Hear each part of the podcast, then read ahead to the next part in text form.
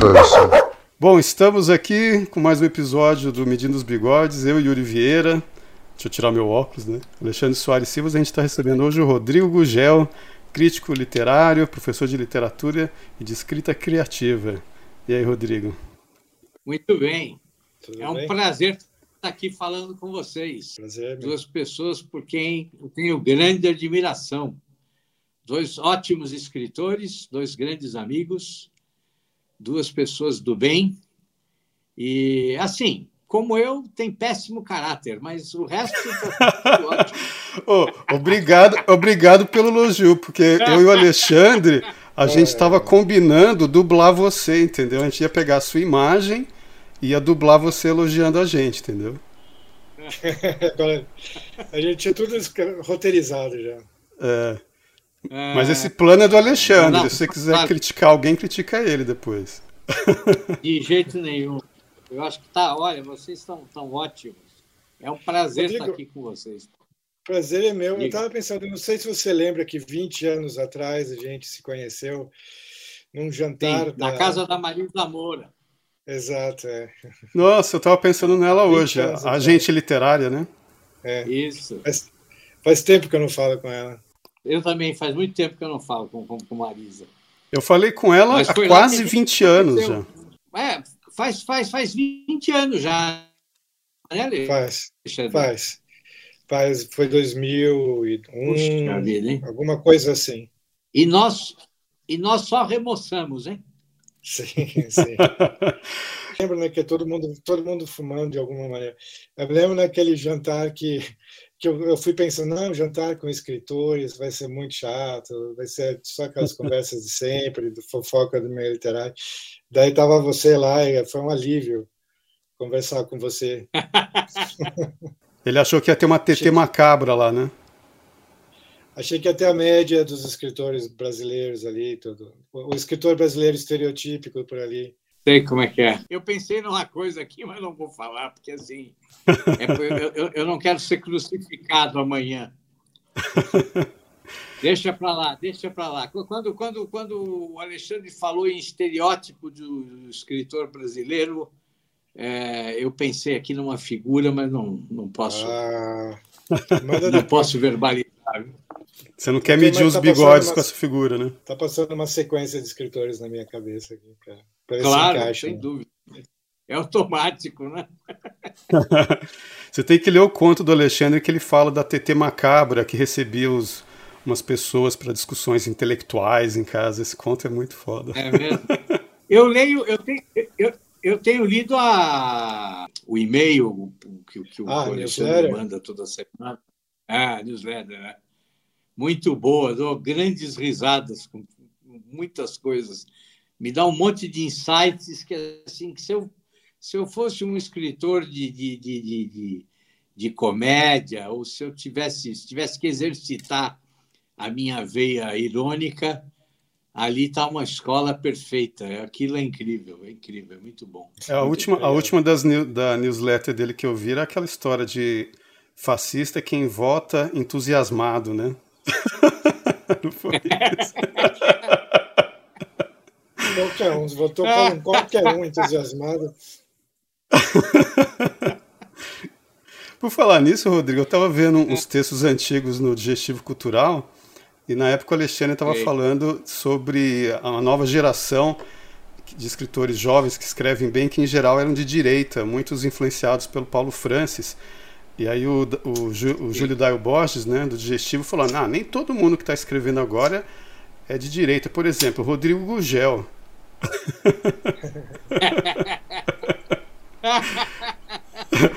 que, que aconteceu, Rodrigo, naquela época? Em 2002, como é que você era, Rodrigo, em 2002? Em 2002, deixa eu pensar um pouco. Em 2002 eu ainda estava. Eu ainda acho que ainda trabalhava na CUT Nacional ainda. É mesmo? Na CUT. É, então não era mesmo, é, né? Juro, verdade. não, não era mesmo. Ah. Caramba. Aí, olha, eu, eu, eu, eu, cansei, eu cansei de almoçar na casa do, do Gilberto Carvalho em Jundiaí, pô. Nem, nem sei se ele mora lá ainda, que fim ele levou, mas enfim. Gilberto Carvalho foi chefe de gabinete, sei lá eu o que, foi Sim. ministro, foi sei lá eu o que do Lula. Enfim. É. Mas eu fui, eu fui, eu fui petista durante muitos anos, durante muitos anos. Eu, eu, Aí eu depois, não essa, não, um dia, recebi uma iluminação, desceu, desceu um raio aqui no, no centro da minha biblioteca e uma voz é, vinda do céu disse assim: Acorda, seu desgraçado. e aí eu acordei, porra. eu pensei que fosse uma voz da terra dizendo: Ó, oh, vai tomar no cu, né? tipo, não foi o Olavo, não, né? Não, não, não foi, não foi, não foi o Olavo, não foi o Olavo. Mas assim, mas, mas, mas já li o Olavo, né? Já li o Olavo, mas é aquela coisa, né? Lia com, com timidez, né? Uhum. E, e, é, e, era muito engraçado, sabe por quê? Agora eu vou contar uma, uma, uma coisa que o Alexandre vai, vai se divertir. É, eu tinha um amigo, tenho até hoje, eu considero ele meu amigo até hoje, apesar de não conversar com ele há muitos anos, mas ele era um, é um, um jornalista de, de esquerda. E assim, eu adorava tudo que o Alexandre escrevia. Né? E assim, só, só faltava cair no chão rolando de dar risada, né? porque eu achava tudo ótimo. Né? Uhum. e o, o Alexandre então tinha o Alexandre tinha um blog, né? Tinha um blog lá no, enfim. Eu tinha e eu ficava elogiando o Alexandre para ele, né? E dizendo, pô, mas esse cara é fantástico, pô, o que esse cara faz? Nossa, um dia em casa, ele, ele quase brigou comigo, quase como uma, assim, mas, mas uma briga séria. Falou, como é que você consegue ler uma criatura assim? não, é, não, é, não é possível. Eu falei, mas pelo amor de Deus, o que calma, meu filho. O negócio, é, o, o cara é só um escritor, não é um. Esse cara é um terrorista, ele não é um escritor, é um terrorista de direita. Eu sempre fui tão moderado, né? Você vê como a janela, a tal da janela de Overton foi para a direita, né? Porque eu sempre fui super moderado. Daí foi preciso aparecer um certo governo recente, assim, para de repente todos nós parecermos super ponderados e. Pois é, pois é. Mas é muito, mas a reação dele foi era, era muito engraçada. Ele achava um absurdo que eu lesse o. Eu tinha muita essa reação nessa é. época. Né? 2000, 2002 até 2000, o blog era 2002 até 2007, 2008. É, o pessoal era, era ninguém tinha visto uma pessoa que não fosse de esquerda. Era uma. Quer dizer, Exatamente. tinham, mas não sabiam. Exatamente. Exatamente. É. Mas, mas isso é uma, é, uma, é uma verdadeira loucura, né? Quer dizer, nós temos aí uma geração inteira que não, que não imagina, né? Que você possa ter posições aí mais, é, mais conservadoras, né? E que, e que você não, não siga o discurso aí padrão da esquerda, né? E eles é. ficam realmente escandalizados. É, é, como se você fosse uma excrescência, né? Que você assim surgisse como, sei lá, eu, uma coisa assim, um, é. um fenômeno completamente absurdo, né? Você, você, você, você quebra os esquemas mentais que a pessoa tem. Né? E aí ela, ela pira mesmo. Tem gente que pira, pira. Olha, eu vou, vou, vou contar. Deixa eu só contar uma, uma, uma, uma história que aconteceu comigo. Nos vídeos que eu faço para o YouTube, alguns vídeos, quando, quando eu termino, dizem assim: olha, então, ó, um bom final de semana para vocês, né? um ótimo final de semana e tudo de bom, pessoal. Faça esse gesto assim, né? Me despedindo. bom, um dia eu recebo uma mensagem de um. Uma mensagem, não, um comentário num, num vídeo. Né? o, o rapaz dizendo assim: Olha, professor, eu, eu admiro muito o seu trabalho, eu acompanho o senhor, eu acho que o senhor tem um trabalho notável, eu, assim, enfim, eu acho que está tudo certo. A única coisa que me incomoda é que, assim, como eu sou negro, esse seu gesto nazista no final do vídeo. Isso assim me incomoda muito. Eu gostaria de pedir que o senhor parasse de fazer esse gesto. Gente, quando eu li aquilo, eu falei, não é possível, não é possível. O cara, mas o cara estava falando extremamente, com extrema seriedade. Caramba, Aí eu publiquei o comentário dele e respondi com uma, com uma, com uma gargalhada, né? Porque assim, o que, que você vai dizer para uma pessoa né? que, que, que, que confunde as coisas dessa maneira? Né? Então, assim, há uma paranoia mesmo, né? Quer dizer, um negócio absurdo, uma coisa, uma coisa louca. É, parece que se levantar a mão 10 centímetros acima do ombro, aí já é nazista, né? Pois é, pois você é. Tem que, você tem que é, calcular é, a altura da mão. Eu tenho me despedido assim, com os dedos mais espalhados, assim, para é, não causar assim, nenhum né? tipo de, de confusão. Né? Eu nem, nem, nem nunca ou, pensei então, nisso. Podemos fazer a, a saudação é, faz um hang loose, né? Aquela coisa. Do... É, sei lá eu, né? Tem que fazer alguma coisa. Né? Rodrigo. Mas falar assim, tchau pessoal, assim não pode, não pode. Hein, eu tenho que te pedir desculpas por uma coisa, Rodrigo. Pedir publicamente desculpas por ter tratado você como um, um crítico objeto uma vez. É mesmo? Você falou isso? É, não, eu, não, não, eu não falei não. É que quando a gente foi para os Estados Unidos, a gente sentou um do lado do outro, lembra? E, Lembro. E foi mais ou menos como se a Rússia tivesse sentado do lado da Ucrânia, né? e eu acordei usando o Rodrigo como almofada. eu fiquei muito sem graça, cara. eu tava, to, eu tava todo aconchegado no Rodrigo terrível, né? porque nós viemos esmagados naquele avião, eu no, no Foi na volta, né? Na, na poltrona do meio. Né? Uhum. Você do meu lado direito. É. E o brinquedo uhum. do lado esquerdo e eu no meio. Não tem jeito. Dizer, vocês, vocês têm que me dar como almofada, não havia o Mas o Paulo também, também fez isso? Ele também te usou como crítico objeto? Ah, provavelmente. Né? Provavelmente. Eu só Paulo, lembro que eu fiquei sem graça. Não tem nenhum caráter. eu só lembro que eu fiquei muito sem graça. Você fez algum comentário daqueles seus comentários, deu uma risada da minha é, cara, eu não lembro mais o que foi. Aumentou a intimidade de vocês dois depois? É, ficou, a gente ficou super íntimo. Assim, imagina, uma, uma, uma, uma, viagem de oito horas esse cara encostado em mim, dormindo no meu ombro? Pô? O que, que as pessoas vão. vão, vão o, o, que, o que qualquer pessoa sã vai imaginar? Me diga. Apoiando o braço na barriga ali e tal. Foi ah, super aconchegante. Se eu, se eu ainda fosse um sujeito, um sujeito gordo, feio, velho, ninguém ia pensar nada, né? Mas um verdadeiro Apolo como eu, Olha, o pessoal passava, via o Yuri dormindo é. no, no ombro e dizia: É, uhum. é. Bom, já, as desculpas estão pedidas agora. Agora a gente não precisa se preocupar com isso mais. Eu, pelo menos, né? É, que tava achando que você estava até interferindo em algum é... tipo de crítica ao meu trabalho e tal. É verdade, é verdade.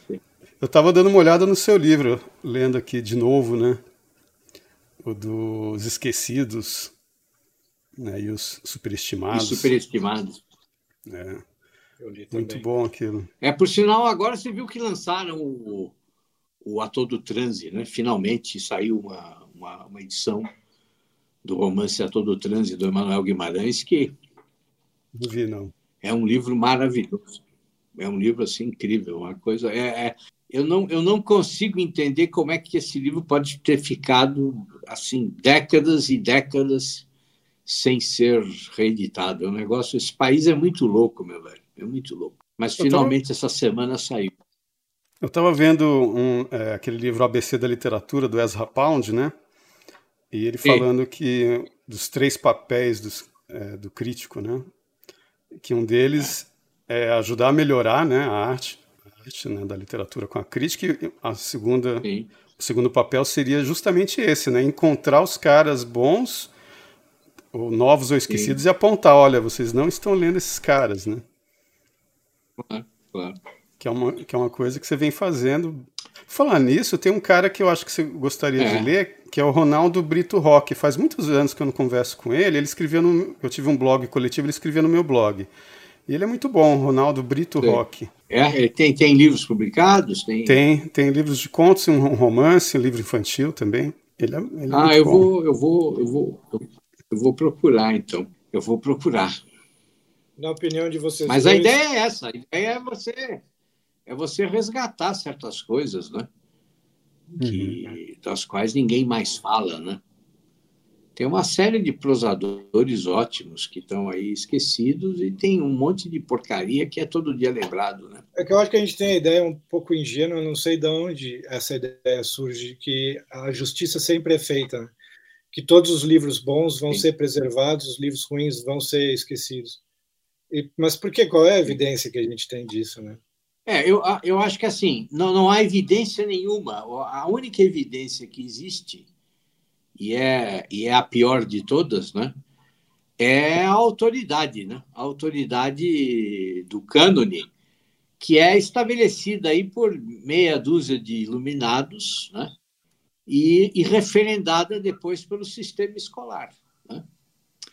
Então, o que acontece? Quer dizer, hoje, quando você chega e fala assim, olha, José de Alencar é uma bomba, entendeu? O cara é horrível, e que é o que eu acho, né? Ou Raul Pompeia é uma bomba, é uma coisa ilegível, quer dizer, é um, é uma, é um, é um, é um texto que parece uma, um, um, uma peça de argumentação jurídica, o que, o que ele escreve, né?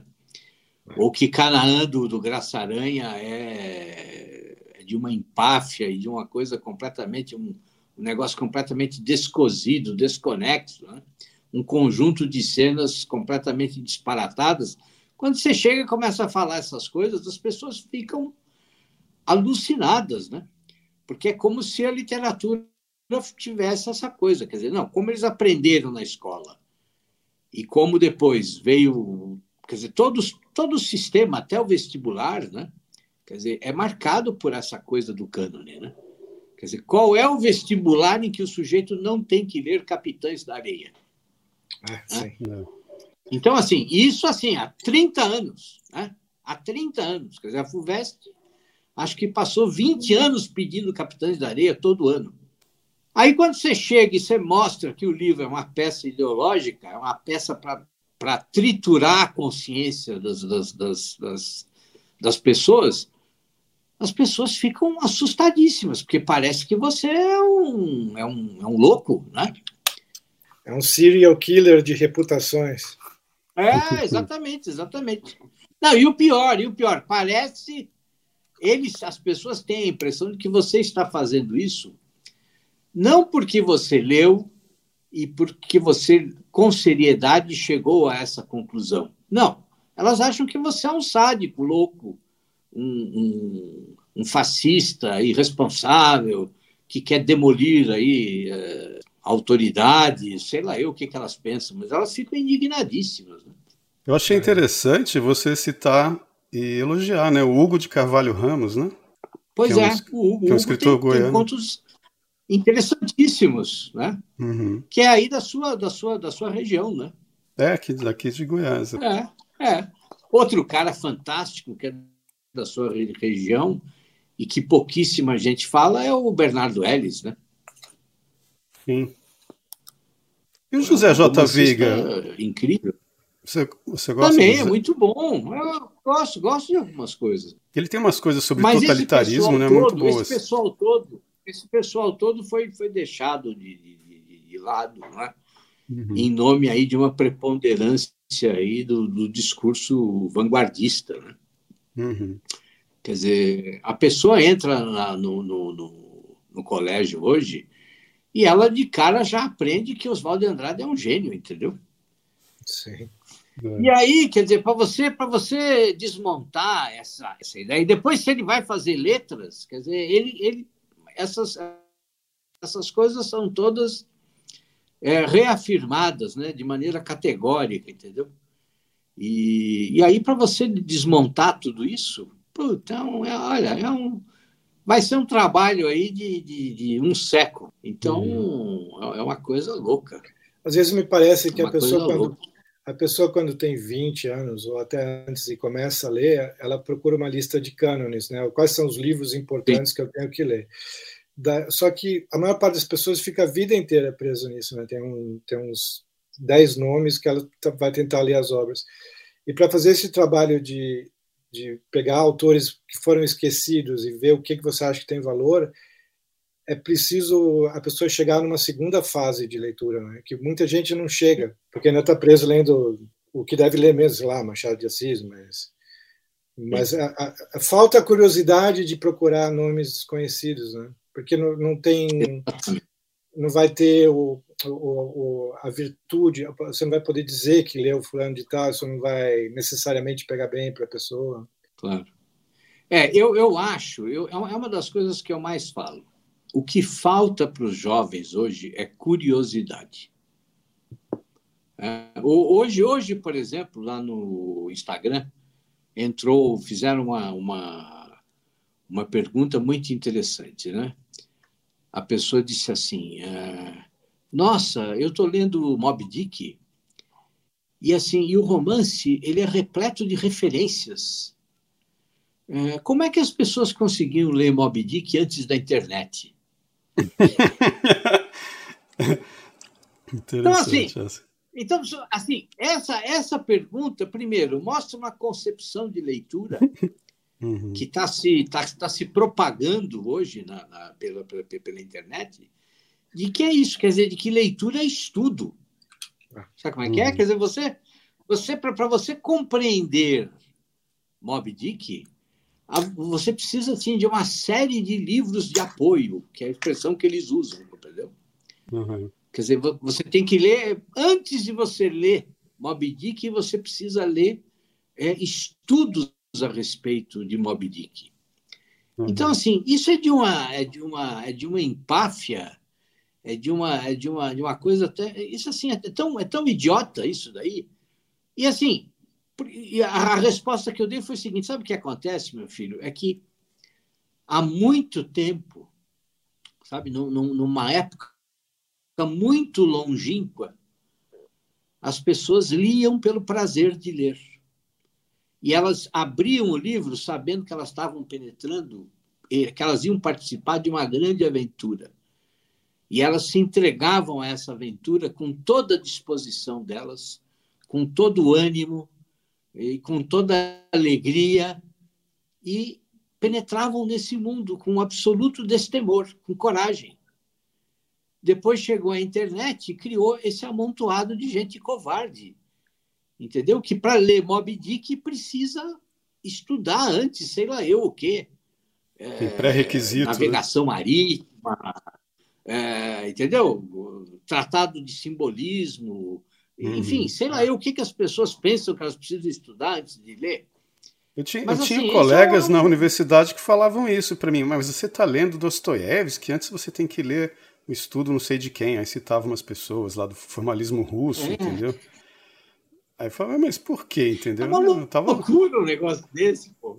Mas, assim, isso é, percebe? Isso é o, é o, é o inverso. É o, é o, inverso do que deve ser a leitura. Né? Se você tivesse atitude, se você tiver essa atitude estudiosa, provavelmente não vai terminar o livro. Né? Eu não sei Nossa. se vocês anotam os livros. Exatamente. Se você for querer entender cada referência que o, que o, que o Melville faz, bom, você não vai terminar nunca o livro, né? Nunca. É. Eu não sei se vocês anotam livros, mas quando eu vou eu em sebo, rabisco, né? eu, eu, quando eu vou em sebo, eu abro um eu livro e vejo, é muito comum isso. Quase todo livro de sebo que está anotado, está anotado só as primeiras 20 páginas. É muito claro que a pessoa começou com atitude estudiosa e batalhadora uhum. e desistiu. É impossível não desistir. Quer dizer, uma vontade férrea talvez consiga, mas é, é muito. Um, um que o é pessoal larga muito, né? é um que o pessoal larga muito, que o Rodrigo inclusive menciona isso, é os Sertões, né? Os Sertões, o começo dele é é tipo uma escalada não, em negativo. começo. É verdade, é aquele começo é de arrebentar, né? Mas é. assim. É. Mas vale o esforço, né? Vale uhum. o esforço. Depois a coisa vai, vai, vai, vai, vai ficando mais fácil, né? Mas enfim, quer dizer, nós estamos vivendo numa, numa época de completa inversão das coisas. E isso é culpa da própria universidade. Né? Quer dizer, a universidade chega para o sujeito no curso de letras e fala isso. Não, você, olha, antes de ler a literatura, você precisa ler entendeu? teoria literária, você precisa conhecer teoria literária profundamente, porque só assim você vai conseguir entender o que os autores dizem, né? Quer dizer, e aí ninguém lê, ninguém lê porra nenhuma, ficam lendo é que, lá teorias, é que pra, e teorias é que, né, teorias, entendeu? É que nesse conceito aí, o, o, livro já é o objeto de estudo, né? E, em vez da literatura ser uma maneira de, de você compreender a realidade, né? Mas uma maneira de você claro. chegar na realidade, né? Não, o, o, livro é o objeto, né? A obra literária, né? É o objeto, exato. Claro. A realidade está na teoria, entendeu? Na cabeça é. da gente. Quer dizer, eu o teórico. Aula, é eu me lembro da primeira aula que eu tive na faculdade de literatura. A primeira aula, a professora disse: a partir de hoje vocês nunca mais vão ler um livro inocentemente. Foi coisa mais horrível. É que eu não acreditei nem um segundo no que ela estava falando, mas é um convite para abandonar, né? Tá louco. Me deixa ler Bom, recentemente. Não, mas aí que tá, não é? Mas aí é que tá. Quer dizer, ninguém mais hoje quer ler por absoluto prazer, pô. Entendeu? Quer dizer, pô, você, tem, você, você, você quer. É porque tem fala, um pouco fala, a ver. Fala. Não, é, é, as cartas, ao jo... cartas a um jovem poeta do Rainer Maria Hilke, né? Porque ele, Sim. o conselho que ele Sim. dá, que eu queria até saber o que você pensa disso, né? Porque eu, fiquei pelo menos uns cinco anos, quando depois que eu li esse livro, sem ler nada de crítica, entendeu? Aí depois eu acabei no curso de crítica literária da UNB, né? Mas eu fiquei uns cinco anos porque ele fala face de, de toda a crítica literária, porque eles giram, giram em torno da, da obra de arte e, e, raramente chega no cerne dela. E depois ele fala, face também. Depois que o cara fala que vai é, ser um militar, né? Ele fala, é uma profissão em que você está perto da realidade, é melhor do que as, as, as profissões pseudo-artísticas, como todo o jornalismo, como três quartos da crítica, e como quase, é, quase toda a crítica, e como três quartos do que se chama de literatura, né? Ele Sim. fala. Então, assim, tem esse um papel de uma certa crítica que cria esse, essa, como fala, esse obstáculo para quem quer ler o livro inocentemente, como disse o Alexandre aí, né? Sim, sim. Olha, uma recomendação que eu sempre dou é a seguinte: muita gente vira para mim e diz assim: Ah, professor, os livros do senhor são bons guias para a gente ler a literatura brasileira? Eu digo não. Não são bons guias. A finalidade do livro não é essa. Você primeiro tem que ler os autores e depois você vai ler o meu livro. Primeiro você forma a sua opinião. Primeiro você é, entende o livro, penetra no livro, se aventura, descobre o que você o que você vai descobrir, tira suas conclusões. Aí depois você vai ler o meu texto.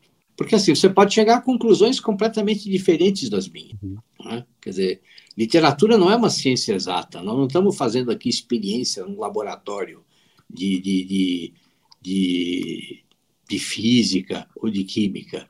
Né? Nós estamos num, num, outro universo completamente diferente. Né? Uhum. O que não significa que a gente não possa julgar os livros. Né? Quer dizer, e virar e dizer assim: olha, Capitães da Areia é ideológico. É ideológico, sim. Isso aqui não é literatura por causa disso, disso, disso. E aí você mostra no discurso do cara qual é o problema que o livro tem, concretamente. Né? Também não adianta ficar aí só falando. Agora, isso não significa que assim que a tua crítica é definitiva. Né? O Silvio Romero passou a vida metendo pau no, no, no Machado de Assis e até hoje o que prevaleceu foi o Machado. Né? Agora, ninguém garante se daqui 50 anos vai continuar sendo assim. Né? Uhum. De repente, alguém aí no... descobre os. Vocês veem algum valor no, no Jorge Amado? Algo próximo de zero? Olha, eu acho assim: é, é, é, o, o Jorge Amado é uma espécie de Gabriel Garcia Marques. Sabe como é que é? É, assim, é, é um autor que depois se tornou um bom contador de histórias, mas que não é um gênio, compreendeu? Quer dizer, é isso.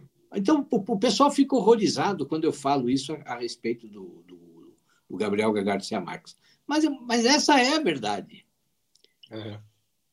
Assim, o, o cara contou bem uma história determinada lá, ou duas, né? Acho que, na verdade, foi uma só. Isso é interessante para usar a, a, escala do, do Ezra Pound, né? Que ele fala assim que tem os escritores são os inventores, né? Que criam novas Sim. maneiras de contar uma história.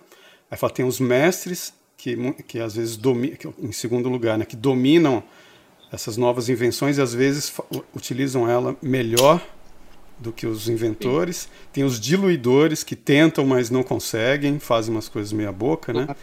Tem os bons escritores que fazem é, escrevem livros bons, mas sem inventar nada de novo, né? Aí tem, fala dos, dos, que cultivam a belle lettre, né? Só pegam um, um, um, um aspectozinho e, e, aí são esses negócios da retórica, como você fala, né? E fica uhum. aquela retórica em cima daquela parte, né? Ele usa essa classificação assim. Né? É, então, tipo, é você está dizendo, então você está dizendo, por exemplo, que o, que o, Jorge Amado não é um inventor, não é um gênio que cria uma, um estilo novo. Não. É um cara que encontrou uma fórmula, tá? Ele foi, ele foi testando, né? Começou seguindo as regras lá da, da do, do que o, o, stalinismo queria em termos de literatura, né? Ele inclusive escreve por encomenda do partido, né? aquela, aquela obra, como é que é o nome? É, não sei o que, do subterrâneo. Uh, enfim, agora não me lembro o nome, mas aquilo foi escrito por encomenda do, do Partido Comunista. Né? Uhum. Então, quer dizer, ele começa produzindo assim. Aí depois ele se liberta disso, né? E assim, ele tinha uma facilidade enorme para escrever e começa a contar boas histórias. Mas assim, ele é só isso. Né? Mais nada. Um, é... E pronto. Agora, se você me falar, ah, vamos criar aqui o, o panteão dos dez melhores escritores brasileiros, Jorge Amado entra? Não, claro, claro que não. Uhum. Né? Quer dizer, entende? Agora, isso, isso, isso diminui o cara? Não, não é que diminui o cara. É assim, é só uma questão de saber o lugar dele dentro do contexto geral. Quer dizer, é, é só uma questão de você não se iludir, de você não ficar criando aí, é, entendeu? Falsas, falsas celebridades, entendeu? É a mesma coisa o, o, o, o Gabriel Garcia Marques. Né? Uhum.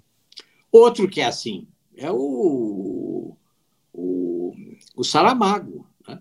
O Saramago é isso.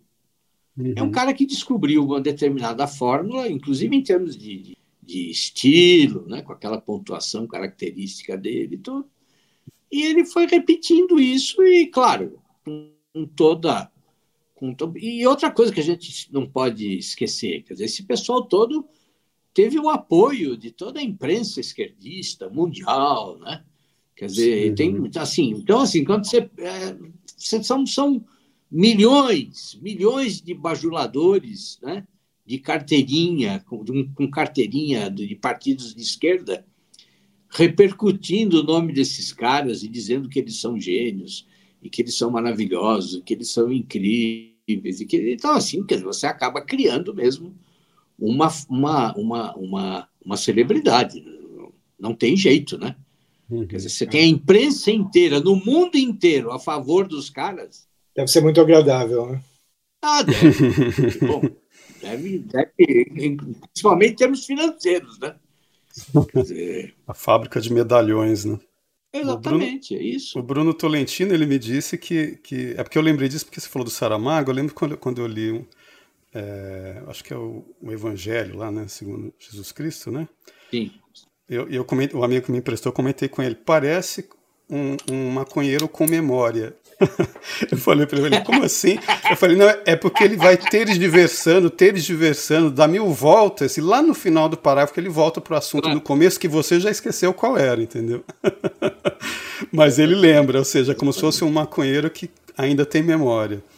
E o Bruno Tolentino me falou que o Gabriel Garcia Marques, quando que ele foi lá, né, conheceu ele, Bruno Tolentino me disse que o Gabriel Garcia Marques é, termina de fumar um baseado, terminar de fumar um baseado, já acendia o outro na, na ponta e continuava fumando. Segundo Bruno Tolentino, não né? Não, e assim, e não, não bastasse essa, essa, essa gente escrever é, dessa maneira, né? dessa maneira tão óbvia. Né? Quer dizer, os caras ainda apoiaram ditaduras, né, pô? Entendeu? Quer dizer, uhum. puta merda. Né? Sabe, sabe, sabe o que é você sentar, ter foto do lado de Fidel Castro, pô? Sabe como é que é? Ah, é. pelo amor de Deus, né, gente? É, assim, não, não dá, né? E, e, não é, e, não é, e, não, e não é pelo fato de ser de esquerda, compreendeu? Uhum. É assim, qualquer escritor que tenha um mínimo de consciência se mantém longe uhum. de qualquer poder, uhum. se mantém distante do Estado, seja ele comandado por quem for. Uhum. Quer dizer, o Estado é a coisa mais horrível que pode existir, pelo amor de Deus, porra. Entendeu? Sim. Quer dizer, assim, não, não, não, é, não é nem uma, uma, uma, uma, uma, uma questão ideológica, não, é anterior, pô. Quer dizer, assim, o bom escritor ele tem que ser anarquista, pô. Uhum. Nesse sentido, entendeu? Uhum. Agora, porra, quem, quem, quem de nós aqui confia no Estado, pô? Ora, pelo amor de Deus, pô, o que, que é isso? É. Tenha santa paciência, gente. Quer dizer, sabe? É uma coisa absurda. A minha sensação, muitas vezes, lendo Saramago, é que eu, eu gosto do ritmo, mas eu gosto uhum. de fato do ritmo dele, mas ele me dá a impressão de não ser uma pessoa muito inteligente. Eu acabo sempre sentindo isso. Falta alguma coisa, e faltam umas lâmpadas da árvore de Natal acenderem ali. Essa imagem foi ótima. Não, e ele, e assim, e esses caras, eles, eles também são muito professorais, né? O Saramago era muito assim, sabe como é que é?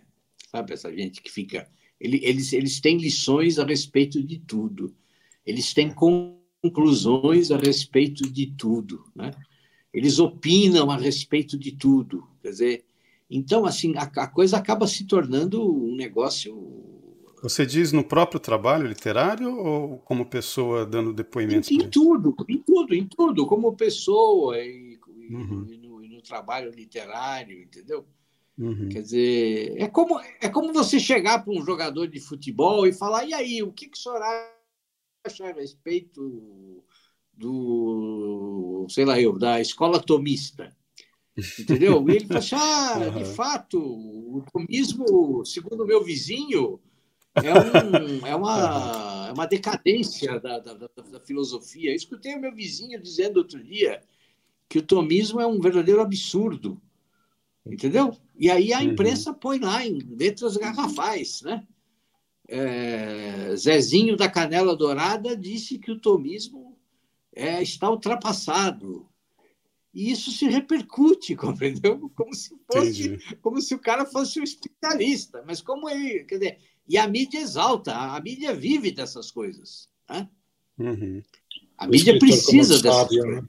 É o quê? Como sábio, exatamente. Ah. O escritor como sábio. É, né? é, é, essa coisa de você.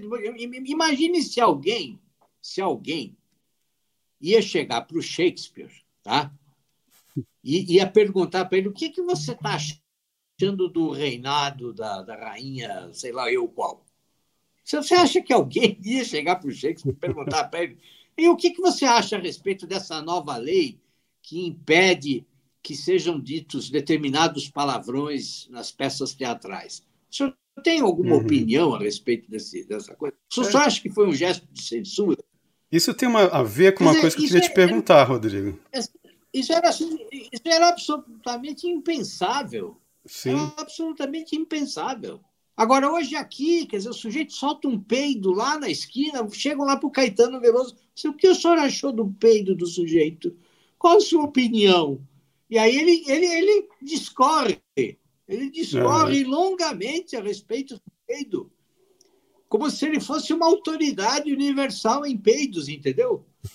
Então, assim, é de uma canalice, é, assim, da parte da mídia, da parte do cara que assume esse, essa, essa, essa, essa posição, incorpora uhum. essa, essa, essa fantasia, entendeu? E do povo que lê e, e, e, e lê com, com com, com seriedade, né? Como se isso uhum. fosse realmente sério. Com reverência, até, né? Com reverência, é exatamente, com reverência. É, porque isso é uma coisa que eu escrevi há um tempo, há um, algumas semanas aí no Twitter, que é o seguinte. É, por exemplo, eu lembro de algum, alguma aula do Olavo em que ele falava sobre o trabalho do intelectual. E sempre que eu vejo assim esses, é, é, esses discursos sobre o trabalho do intelectual, quando inclui o escritor de ficção, eu fico, eu fico meio assim, porque eu vejo que o escritor de ficção ele, ele é uma mistura de artista com intelectual, não é só. Então, ele tem os interesses intelectuais, mas ele tem uma natureza artística também que vive de impressões, né? Mais do que de, de, de, de certas an de análises. Então, você tratar um, um, escritor de ficção como um sábio, um intelectual sábio, é uma loucura, né? Uma loucura, claro. É uma, uma loucura. É a mesma coisa que você chegar para pro, um, pro, pro um, pro um Van Gogh, por exemplo, né? É. Chega para o Van Gogh e diz assim, na sua opinião, de, de, de, de, de, Quer dizer, o Van Gogh não, porque ele não, não foi reconhecido em vida, mas assim, um pintor que tivesse aí fama em vida, e você chegasse para ele e falasse assim, escuta, qual é a crítica que o senhor faz a respeito do sistema de castas na Índia? Entendeu? Uhum, uhum. E o cara, assim, lá com o avental sujo de, de, de, de tinta, com a mão suja de tinta, segurando o pincel, começasse a discorrer a, a, respeito do sistema de castas na Índia como se ele fosse um profundo conhecedor do assunto, entendeu? É, e é bem isso sempre, um né? Que é... Mas o pior, é que, o pior é que os escritores encarnam esse papel e começam é. a acreditar, de fato, né? Uhum. Eles têm um conhecimento Exatamente. que tem que ser transmitido, um conhecimento teórico claro. sobre o mundo. Exatamente. Isso é terrível, é Porque o pessoal, o pessoal me perguntava muito, por exemplo, depois que eu gravei em 2006 o podcast com o Olavo, eles me perguntavam por que, que você não grava essas lives com o Olavo, tanta gente gravando live com o Olavo. Eu falava assim, mas eu estou aprendendo já, eu queria que o Olavo estivesse na, na internet falando. Como ele já está, eu mesmo, pessoalmente, não tenho muito a acrescentar, entendeu? Porque eu, eu, não sou, eu não sou esse tipo daí de que vai ficar dando palpite sobre tudo, entendeu? Eu posso até falar, postar uma coisa ou outra, mas não é a minha, minha história. Minha, minha história é contar histórias, né? Uhum. E aí a gente vai de impre, impressão em impressão, né? Eu gosto, do eu gosto de Benedetto uns, Croce. Eu, go eu gosto de dar uns palpites, mas eu tento deixar claro que são é tudo piada, não, não levem a sério. Eu não sei nada, eu não sei nada me ocorreu um pensamento, vejam aí se fazem algum sentido. Eu não sei, eu não uhum. concordo com o que eu falei, acho um absurdo. É, sabe, é uma coisa assim. É, é, é, é, é como se você fosse. Você tivesse a obrigação de ser uma autoridade, compreende? Uhum. Quer dizer, se você não for uma autoridade, se você não agir como uma autoridade, se você não disser que você sabe tudo, né, e tiver uma opinião a respeito de tudo, né, você não pode ser levado em, em consideração. Uhum. Para a é. entrevista ser considerada boa, você tem que falar as coisas com uma certa certeza. Né? E o governo bicameralista Exato. é coisa. E tem uma aula do Olavo em que ele, em que ele comenta que, o, que alguém comparou a filosofia dele e a filosofia do Bruno Tolentino. E o Olavo fala: o, o Bruno Tolentino não tinha uma filosofia, ele tinha uma visão de mundo, uma cosmovisão. Entendeu? Então, assim, eu acho que o artista tem uma cosmovisão, tem uma visão de mundo. Sem e, dúvida, claro. Mas, mas claro. agora, uma, uma, uma destreza filosófica para falar de tudo, aí já é outra história, né? Claro. Mas, é, mas assim, é, é, é, é evidente que não só o artista, mas todos nós, quer dizer, nós temos determinados valores, nós temos determinadas crenças, a gente acha nós podemos ter opinião a respeito de tudo. Agora, isso não, não quer dizer que ter opinião nos faça ser autoridades eh, uhum. aí incontestáveis a respeito de tudo, compreendeu? Quer dizer, uhum. na verdade, eu acho que isso também é um pouco sintoma da, da, da própria forma como a mídia trabalha, né? Quer dizer, a mídia, é, é, é a, a, produção de notícias nos, nas últimas décadas assim, centuplicou. Né? Então, você abre um portal de notícia hoje, você tem opinião sobre como você tem que. qual é a psicologia do seu gato, né? Qual é a melhor posição para você trepar? Qual é o último escândalo político? Qual é o regime alimentar que você tem que seguir? Qual é o tipo de penteado que você tem que usar? Quais são as cores que vibram melhor com a sua personalidade? E tudo mais que você puder imaginar. Né? Hum. Então, assim, quer dizer, é, é, é, é, uma coisa absolutamente louca porque a opinião a respeito de tudo, né? Quer dizer, é aquilo que o, que o Ortega y Gasset disse, né? Quer dizer, quer dizer é, é e assim, e, e, as pessoas falam com uma autoridade, compreendeu? Quer dizer, você entra num blog que fala de gatos e você tem a impressão de que a pessoa está falando, é, assim, é, ela, ela, ela, ela, ela se sente como se ela fosse Platão dando aula, ou Aristóteles, é, entendeu? Isso é o, é o império da filodoxia, né? o amor pela opinião. Né? Não tem filosofia, é, dizer, é, filodoxia. louca. Uhum. É, e, a, e, a, e, a, imprensa alimenta e realimenta isso uhum. porque ela vive disso. E quando a gente é novo, a gente cai disso. muito nisso, né, Rodrigo? Quando a gente é novo, a gente cai muito é. nisso. Começo do milênio, eu postei um monte de textos de opinião, artigos e não sei o que, em sites, no claro. blog tal. Mas é que tem uma hora que você chega e fala assim: não, para eu falar com mais embasamento disso, eu vou ter que ler mais uns 10 livros, mas eu preciso ler primeiro mais um do Tolstói. Entendeu? Claro. eu não vou deixar de ler mais um do Tolstói do que para ler um estudo sobre, sei lá, o fascismo, não sei das quantas. Entendeu? Claro. Porque, porque é onde eu. É, coisa... é onde eu trabalho, né? É, onde, é o que eu faço, né? Lógico que as pessoas podem fazer isso e ah. muitos devem, né? Mas não é Mas minha eu praia. Que quando, quando eu ouço falar de um escritor novo, eu tenho medo de entrar no perfil dele e ficar vendo as opiniões dele sobre tudo, porque quase todas as pessoas da área, quase todos os escritores ou pessoas que têm blogs sobre arte ou sobre filmes, então, todas essas pessoas, de modo geral, elas têm as mesmas opiniões sobre tudo, né? Uhum. Você já antevê o que vai ser. E entrar no perfil da pessoa confirmar Exatamente. isso. Além de tudo, tem isso. Quer dizer, é o império da mesmice, né? Além de tudo. Quer dizer, as coisas se repetem, se repetem, se repetem. É porque eu ia dizer o seguinte, que o Fernando Pessoa dizia que ele era incapaz de ler o livro de um escritor de quem ele tivesse visto a foto. o Fernando Pessoa. se, se, ele não tivesse rede social na época, ele fosse ver a opinião, é, aí que ele não ia ler ninguém mesmo. Não ia nada. Não, olha, você, você, você, você, você veja, eu, eu, não, eu, eu não acompanho jornais e cadernos culturais há muito tempo, né? Já pelo menos aí, o quê? Acho que uns 10 anos que eu não leio nada do que está acontecendo por aí. Mas assim, quando, quando teve o último prêmio Jabuti, né, e venceu lá o, o Arado Torto, né? Torto Arado, é. E eu até brinco, né? Quando me perguntam o que acho do romance, eu digo assim: olha, depende, tem que falar primeiro com a lavoura. Se for para trabalhar numa lavoura arcaica, o arado torto serve. Agora, do contrário, não vai, não vai funcionar.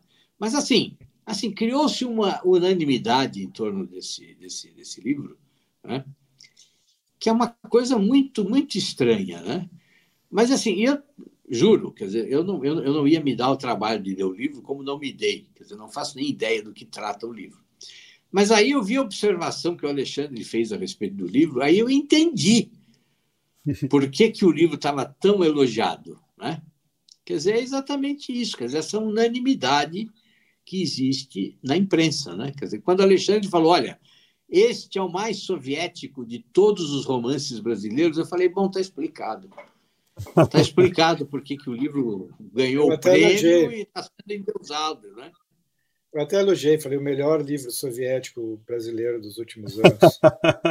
exatamente, exatamente, Interessante. Eu não sabia disso daí, desse, desse seu comentário. Pois é. É porque tem, não, é cheio daqueles, é cheio daqueles discursos de lavradores cheios de dignidade, como teria algum, algum russo em cima de um trator fazendo um discurso para os camaradas no romance soviético, sabe? É horrível. É como aquilo que o Monteiro Lobato, ah, citado pelo Rodrigo, fala lá, né? Que ele fala que ele, quando ele fez o Jacatatu, ele não fez num um daqueles índios que por dentro são romanos, né? É, e por fora estão cheios de penas. claro. É uma loucura, é. né, meu? Mas tem alguém, uh, tem alguém na literatura mais recente que vocês acham interessante? Recente nos últimos 20 anos, né? Olha, Alexandre, sinceramente, assim, tem, tem, tem, tem vocês dois, né? Tem, tem o, o, o, aquele menino o Rodrigo Duarte Garcia, né? Tem um, tem um, lançou um primeiro livro que é, que é interessante. Tem um outro rapaz que agora esqueci o nome dele, mas eu sinceramente assim eu não eu não fico acompanhando. Não tem o Diogo, o Fábio. Não tenho não tenho mais tempo, compreende, de, de, de ficar acompanhando e também não tenho mais disposição de, de coisa. Porque, assim, eh, para você ler um livro desse, quer dizer, você, você precisa é, ser bem remunerado, compreende?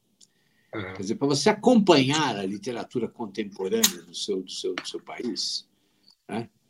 dizer, pelo menos no caso nosso aqui, quer dizer, o crítico precisava ser bem remunerado, entende? Agora, você tem que ler um livro de 300 páginas, de 200 páginas, né? e depois você tem que escrever lá uma lauda e meia, né? que, e você tem que fazer uma avaliação séria, né? para ganhar 300, 400 reais. Assim, isso é uma, uma verdadeira. É, é um negócio que você só faz assim, sabe? Se você estiver passando fome. Do contrário. Isso, isso eu queria conversar com você, Rodrigo, essa coisa do, do digamos, do mercado no Brasil, porque, por exemplo, você falou, vocês estavam falando da Marisa Moura, agente literária. Quando eu fui lá, uns 20 anos Sim. atrás, ela disse que ia me representar tal, aí umas semanas depois ela disse que separou do sócio, dispensou os, os assistentes lá e que ela só ia ficar com os escritores que ela já tem. De lá para cá, eu nunca mais achei nenhum agente literário, nem pedindo no semáforo, entendeu? Tipo, vocês têm um agente literário para me arranjar? Ninguém tem, entendeu? É, então, no Brasil, só jogador de futebol e cantor sertanejo que tem empresário, né? É, então não, não, existe agente literário. E editor que fique no seu pé também não tem, não tem. Você publica os livros, mas não tem um editor que fica lá assim. Ah, e aí, quando é que você vai lançar mais um? Você pode lançar mais um daqui três meses? Que tal você escrever sobre não, não sei o quê? Não, é uma coisa que não rola, claro. assim, que eu não vejo, entendeu? Mas assim, em termos de mercado editorial, né? Quer dizer, a verdade é uma só, quer dizer, nós não temos mercado. Não há mercado. Quer dizer, a, a coisa é tão fraca e, e, não há mercado por quê? Porque não há leitores. Tá? Tem, tem uma crônica do, do, do Bilac, que agora não me lembro o nome, mas que é muito engraçada, que ele, ele, ele, assim, ele comemora o fato do, do, do, Brasil ser um país assim repleto de escritores. Uhum. E assim, em momento nenhum ele fala da falta de leitores. Quer dizer, é, quer dizer, não existir leitores é uma coisa assim absolutamente normal. Só o Monteiro Lobato então, começou então, a mudar verdade, um pouco isso, né? É, assim, começou, tentou mudar um pouco, né? Mas a é. verdade é essa, quer dizer, nós continuamos ainda num, num, num sistema em que os leitores, os, os escritores leem os escritores. Uhum. Entendeu? E, e, ninguém paga ninguém. Ninguém paga ninguém. Quer dizer, você chega nos Estados Unidos, hoje nos Estados Unidos deve ter aí, no mínimo, umas 300 revistas literárias que pagam seus colaboradores. Aqui, meu filho, quer dizer assim, fora os grandes jornais, entendeu? Quer dizer, assim, eu, eu, eu sou franco, eu, eu, eu, eu escrevi, acho que quase 20 anos para o Rascunho e nunca ganhei um tostão. Uhum entendeu? Foi, assim, foi uma experiência ótima, excelente. Tornou meu trabalho conhecido, me permitiu produzir mais, escrever meus livros. O, o, o, o, editor do Rascunho é uma pessoa ótima, porque eu tenho grande amizade. Não é que eu estou cuspindo no prato que eu comi, de jeito nenhum. Rogério é uma pessoa excelente, uma pessoa porque eu tenho grande carinho. Mas, assim, se eu não tivesse me disposto entendeu? Graças à insistência da minha esposa, né, a escrever durante quase aí 14, 15, 16 anos, todos os meses, né, sem ganhar um único tostão, a coisa simplesmente não teria acontecido. Uhum. Por quê? Porque a verdade é essa, quer dizer, o nosso sistema, o nosso sistema literário, ele é uma, é uma, é uma, é uma coisa falsa. Uma coisa sabe uma coisa, Rodrigo, que eu não sei se você sabe? Eu gravei um vídeo sobre isso, é, que é o seguinte: que teve né, em 2010, por exemplo, o pessoal dizia que o e-book ia ser uma grande revolução, entendeu? Como é a MP3 para música, como são esses sites tipo Spotify, entendeu? Esses aplicativos, né? Para livro. Mas aí as cinco grandes editoras americanas fizeram um cartel e, e decidiram que iam cobrar que iam cobrar o mesmo preço pelo, pelo e-book ou até mais caro, entendeu? Isso lá nos Estados Unidos. Pra, isso para ameaçar a Amazon, porque a Amazon começou a vender o e-book baratinho e eles ficaram com medo de, de quebrar, fizeram Sim. esse cartel e um, esse acordo que tinha que, que sub, mandar o, o, preço do e-book para cima e obrigar todos os outros a subir também, inclusive a Amazon. Hoje na Amazon, só quem é autopublicado pode botar um preço baixo. E você vai ver os meus livros, por exemplo, é pela editora Record, pelo, pelo José Olímpio, pela, inclusive a vida editorial não, porque eu mesmo mantive o meu e-book, mas esses outros dois, o, o e-book sempre é mais caro que o livro, entendeu? Sendo que se fosse um preço, por exemplo, cinco reais, você venderia muito mais, ah. entendeu? Se você vê, por tem exemplo, dúvida. tem um site aí que eu esqueci agora o nome, que eu tenho também lá, que eu publico lá de vez em quando, que é só para escritores né, e leitores. Né? Nossa, eu esqueci o nome agora. Mas enfim, é, tem umas autoras lá que elas vendem muito, mas são esses livros, esses romances, água com açúcar e tal, em geral, ou que tem sexo, eróticos, blá blá blá mas elas vendem, elas são auto, se auto-publicam na Amazon é e vendem muito. Em português. Em português ou em inglês? Em português. Elas vendem muito, muito mesmo, mas é, nesse esquema de autopublicação. Mas quando as editoras põem seu livro, elas jogam o preço para cima e falam, não, é, porque teve o mesmo trabalho. Não tem o mesmo trabalho. Eu já fiz e-book para mim, para outras pessoas, entendeu? Você joga o texto no programa e pronto. Não tem distribuição, não tem é. impressão, não tem gráfica entendeu? Não tem transporte, não, não tem nada, não tem nada disso, entendeu? Mas eles querem manter a venda de livro é, impresso, joga o preço lá para as alturas, entendeu? Então, assim, é uma coisa que podia estar tá igual música, igual no Spotify, porque você vê nesse site, nossa, eu tenho que lembrar o nome do site, caramba. Depois Esse... você coloca no, na descrição do vídeo. Isso. É. É, é vou botar escrito não aqui fica, por não cima. Fica, não fica não fica tenso, senão você vai esquecer todo mas então, mas muita gente ali lê, o pessoal tem muitos seguidores ali, os escritores têm muitos seguidores, muita gente acompanha os textos que eles vão postando como Sim. se fosse folhetim e depois compram o e-book, entendeu? E tem, aí tem as, aí, aí as, as, as, autoras ainda têm página no Instagram, ah, o apartamento que eu comprei só vendendo livro, ah, o carro que eu comprei só vendendo livro. Existe isso, entendeu? De, uhum. desses livros de romances românticos mesmo, né? Essas coisas de, de mais água com açúcar, tal, eróticos, aquela coisa tipo não sei quantos tons de cinza, aquela coisa desse tipo mais brasileiros, entendeu? Então, assim, uhum teria como se as, se as, editoras não ficassem com essa coisa de, de querer vender o livro impresso só as, e as, as livrarias fechando, entendeu? Um monte de livraria fechando, entendeu? E o e-book é caro, sabe? Mas, mas, mas, veja bem, essa é a realidade desse país desde sempre. Quer dizer, uhum. quer dizer você, você já viu um país civilizado em que o número de editoras é infinitamente maior do que o número de livrarias? Assim, assim isso é, um, é uma coisa louca, pô. É um negócio louco, entendeu? Você, você pensa, pensa assim na, na, na você vai para a Europa, qualquer cidadezinha de interior tem uma pequena orquestra, tá? Quando chega no final de semana, a prefeitura vai lá, põe as cadeiras na, na, na, na, na pracinha, a orquestra se reúne, toca lá durante uma hora, uma hora e meia, toca Mozart, Schumann, né, Beethoven, e depois todo mundo vai para casa almoçar e ficar o dia com, com, a, com, a, com, a, com a família. Né? Quer dizer, aqui, meu filho, nem banda de música a gente tem. É. Compreendeu? Nem banda de música. Você, você pega um, um, um paizinho diminuto como a França, né? Quer dizer, qual é a tiragem de um, de um, de um, de um escritor do, do, primeiro livro, que um, que um, de um romance, que um, o primeiro romance que um cara lança?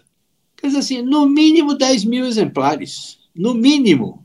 E se esse cara ganhar um prêmio literário, pô, a tiragem sobe para 100 mil. Uhum. Entendeu? Agora aqui, aqui se você lança um cara com 2 mil exemplares, assim, até você vender esses 2 mil exemplares, pô. É. Bom, vocês sabem disso, né? Eu não estou contando nenhuma, nenhuma, nenhuma é. novidade, né? Eu acho engraçado que você viaja e vai, sei lá, para os Estados Unidos e vai para a piscina do seu hotel, né? Daí você vê todo mundo na beira da piscina com um livro aberto. E, hum. geralmente, não sei por que motivos, o americano gosta de livro grosso, né?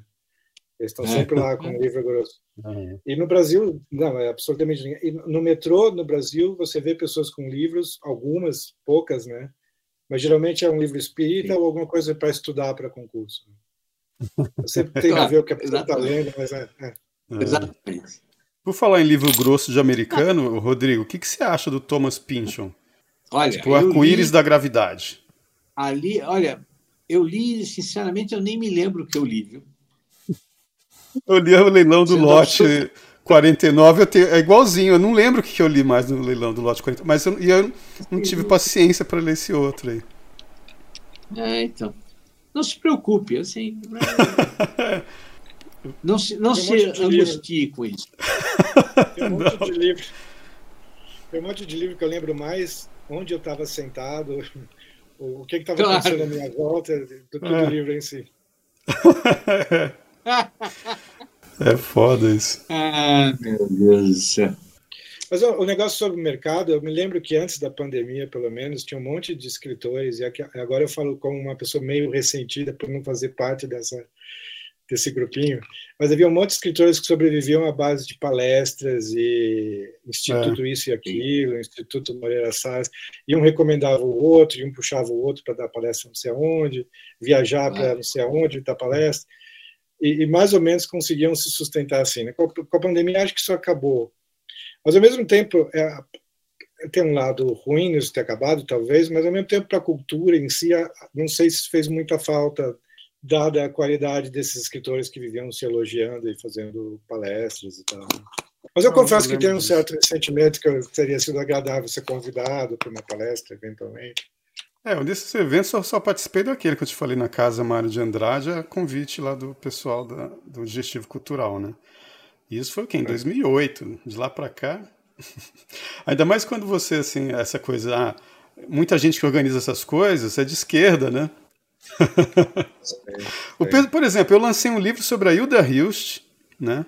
O Exorcista na Casa do Sol. Teve a Flip lá em Paraty sobre a Hilda Hilst. E chamaram algum escritor para falar sobre a Hilda Hilst? Não, então chamaram a Fernanda Montenegro, chamaram não sei quem. Aí quando eu falei para o pessoal da editora que eu ia lá, aí me falaram que, que era melhor não, que, porque a gente podia ser processado. Não sei nem porquê, entendeu? Aí eu fiquei assim, caramba, né? Eu, não po... eu morei com a Hilda Hirsch, eu era amigo dela, fui amigo dela durante uns sete anos, morei com ela dois anos, escrevi um livro sobre ela e não posso ir na Flip falar sobre a Hilda porque eu posso ser processado. Pois é. Imagina. Você sabe o nome disso, né? Diga.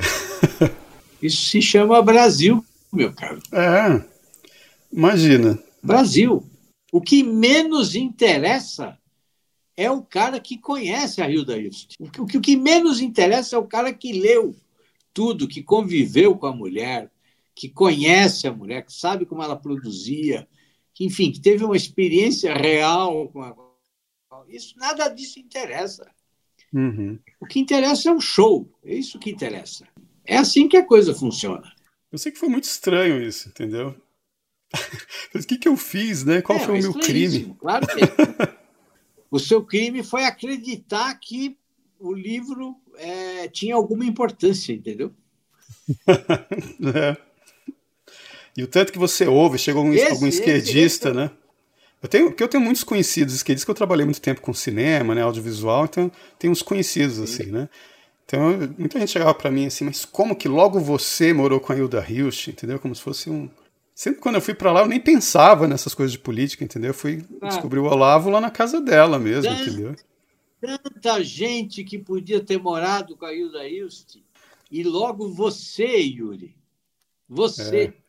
Não, Esse é o, seu pecado. E o, e o, pessoal ainda fala assim, né? Você, com esse astrólogo, não sei o quê. Ah, Hilda Hilda conheceu o Olavo justamente por ele ser astrólogo, que ela adorava astrologia. Entendeu? Ah, gente, olha, vou dizer uma coisa para você. Esse país aqui é uma loucura. Isso aqui. A gente não pode levar isso aqui a sério, senão você enlouquece. E sua experiência como professor de, de, escrita criativa, Rodrigo? Como você se sente dando essas aulas? Olha, é excelente. É excelente. Porque, assim, tem um monte de gente aí que entende como a coisa funciona, está escrevendo, entendeu? E, e, não tem pressa, uhum. e sabe o que é criar literatura, e, enfim, e se dedica com disciplina, com, com... Então, assim, é, é, é, é, ótimo, é ótimo. Já, você já deve estar de olho em alguns, né? Você já deve estar de olho em alguns esperando para ver o que acontece. Sim, não, não, inclusive tem, tem, tem vários aí que que estão com livros aí engatilhados já. Né? Uhum. Fora aqueles que, assim, eu tenho, eu tenho um aluno que está escrevendo um romance, que vai ser uma, uma, uma trilogia, né? Ele está escrevendo romance há oito anos. É. Entendeu? Quer dizer, uhum. sem, sem nenhuma pressa. Né? Quer dizer, naquele horário livre que ele tem todo dia, entende? Com, com, com, aquela, com aquela rotina diária que ele tem que viver e uhum. está lá. E é isso que as pessoas precisam entender, né? Quer dizer, que, que literatura é isso, é dá trabalho, não é assim, entendeu? Você não sai por aí produzindo livro como se você estivesse fazendo sanduíche, né? Não tem jeito, pô. É, infelizmente, quando eu comecei, na época dos blogs, né, cara, 2000 e, por volta do ano 2000 até 2000 e, 2008, que acho que foi a época que os blogs estavam no auge, tinha, tinha muita gente jovem que eu via que achava que escrevia muito bem, tinha personalidades interessantes, tinha um estilo próprio já, que era surpreendente. De, de, todas essas pessoas, quase todo mundo sumiu, quase todo mundo parou de escrever por algum motivo. Todo mundo Uma coisa que eu esqueci de perguntar, área. Alexandre, eles escreviam ficção mesmo? Não, não era muito comum. Tinha um ou outro exemplo de pessoa que escrevia ficção. Mas... Eu acho que quem escreve ficção mas... é quem insiste mais, não? Será? Boa, boa teoria. É, não sei o que sei. explicaria isso, mas talvez. Eu talvez. também conheci muita gente que escrevia bem pra caramba, mas não escrevia ficção, né? Porque é, que já muito é pouca história. gente escrevia ficção naquela época, eu acho. Uhum. É que assim, na verdade, né, escrever ficção é bem difícil, né? Vocês sabem disso, vocês dois escrevem ficção. Ah, vocês sabem o, trabalho que dá, quer dizer, você criar um, um mundo paralelo, né? onde as coisas têm uma certa coerência e você é, conseguir conciliar a experiência que você tem de vida com a sua imaginação e tudo, e construir uma, uma, uma, uma, uma narrativa que, que convença, né? Quer dizer, a coisa não é, não é, não é simples, não é uma coisa que qualquer um uhum. faz, de jeito nenhum. Uma dificuldade é essa que tem um elemento vaidoso na motivação para escrever, que é impossível se livrar desse elemento de vaidade, pelo menos se livrar completamente. E quando você escreve e não tem reação nenhuma, que é o que acontece no Brasil, de modo geral, né? a pessoa Sim. se desanima e acaba parando de escrever. Né? Ah, uhum. Exatamente. O Mencken que disse que a motivação dos, dos, escritores que ele conhecia, da maior parte dos escritores, não era a verdade, nem a beleza, nem nada. A motivação era ficar girando pela sala como um morcego, guinchando e chamando a atenção para si mesmo. Pois é, aí, aí, aí, você chega e você publica num lugar onde ninguém lê, né? Quer dizer, é, como é que faz, né? Dizer, ah, você, só uma você... coisa, lembrei o nome do site, hein? Posso falar antes que eu esqueça? Hum. é o Wattpad. Ah, é, melhor, né? é o Wattpad, né? O site. Wattpad.com. W-A-T-P-A-D, Wattpad.com, onde esse pessoal publica muitos muitos textos e tem muitos leitores lá para ler ficção, né? Desculpa, Rodrigo, pode ah, continuar. Que legal. Mas é, mas é, mas é, mas é aberto para todo mundo? É aberto. Tem algumas coisas que você pode colocar e cobrar para a pessoa ler. Muita gente coloca, por exemplo, 10 capítulos de graça e o resto cobrando, entendeu? Tem umas ah, coisas eu vou assim. Dar uma espiada, pô. Uhum. Quem sabe não tem pessoas aí interessantes. Que tem uns, tem uns best, uns best sellers, assim, entre aspas, né? uns mais lidos, a gente que com 50 mil seguidores, entendeu? De leitores, a gente que vai lá para ler mesmo. Que bom. Olha que ótimo. Dá vontade que esse movimento cresça, até porque com mais quantidade de gente escrevendo, pode ser que surja algum talento claro, mais sólido, né? O garimpeiro é o Rodrigo aí, ó. Não, mas, mas, mas, mas assim, eu, o Alexandre falou uma coisa importante, quer dizer, uhum. nós precisamos disso, quer dizer, é, e, e, e a, a internet tem essa coisa muito positiva Quer dizer, ela, ela, ela, ela, ela permite que todo mundo escreva. Né? Uhum. Quer dizer, isso deveria ser um incentivo para as pessoas. Né? Uhum. As próprias redes sociais e tudo, quer dizer, você, você pode publicar crônicas ali, você pode. Você pode, entendeu? Você pode produzir ficção diariamente ali, você pode. É, porque muitos Enfim. começam, Rodrigo, com aquela tal de fanfiction, né? O pessoal gosta de, de algum tipo de livro, algum, ou, ou, algum gênero, e quer escrever com os mesmos personagens, às vezes que algum grande autor já famoso fez, e eles, o pessoal mais novo começa a escrever fanfiction. Esse Wattpad começou meio assim, entendeu? Aí o pessoal começa a se tornar, a se afastar da, da primeira influência de fanfiction deles e começa a fazer coisas próprias, né? Então tem vários gêneros. Mas ali. é assim, eu, mas, mas, mas o, o, o caminho do escritor é esse, quer dizer, ele começa imitando. Quer dizer, você, você, você, você começa a escrever movido por um desejo é, mimético, digamos, né? Uhum. Sem, sem fazer referência aí ao, ao famoso antropólogo lá, o, o cara da, da teoria mimética. Não, no sentido geral uhum. da, da, da coisa. Uhum. Dizer, você, quer, você quer ser parecido com ele, né? Uhum. Você quer contar as histórias como ele conta. E aí você começa a escrever. Né? Uhum. Quer dizer, é, é, é assim, é, é assim. Eu, eu, eu, eu, lembro da minha infância, por exemplo. É, me lembro de, de, ter lido um livro sobre os bandeirantes. Não, não me lembro o nome do, do, livro agora. Mas, assim, aquilo me entusiasmou de uma tal maneira, a, maneira, a forma como as histórias eram contadas e tudo mais, aquelas aventuras e tudo, né? É o coração de onça. Assim, o que, que eu fiz? Eu comecei não, não é não. É um, um outro livro que eu não, não, me lembro de quem era. Não sei se era do Viriato Correia. Enfim, sinceramente, uhum. não, me, não, não me lembro. O que, que eu fiz?